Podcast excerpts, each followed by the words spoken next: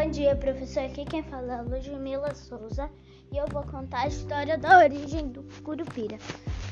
Os contadores da história do Curupira não sabem como ele existiu, não sabem como o Curupira existiu.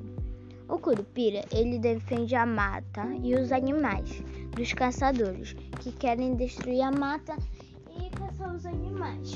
O Curupira, ele é muito conhecido como caipora que é, e curupira também para os caçadores ficarem confusos e não lembrar o caminho de casa e ficar dias e noites lá naquela floresta, ele assoviava causando tensão e também bagunçava a cabeça.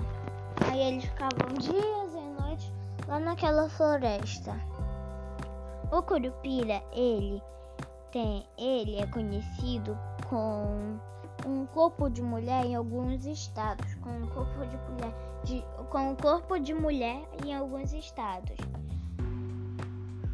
O curupira também é muito conhecido aqui em Belém do Pará.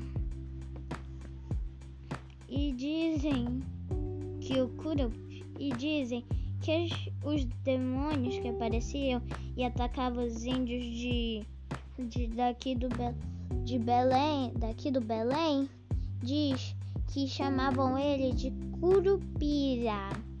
Chamavam ele de Curupira.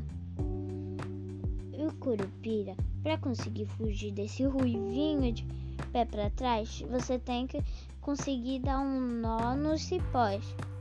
Os índios, eles tinham muito medo de entrar na mata por causa, que o curu, por causa do curupira.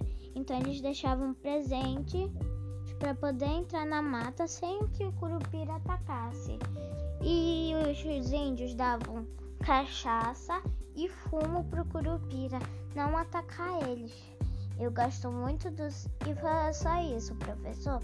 Eu gosto muito mesmo do SESC, por causa que é uma escola muito, muito, muito, muito, muito legal. Eu gosto muito de todos os meus professores. Tchau. Eu também gosto muito dos meus coleguinhas. Tchau. Foi isso, professor.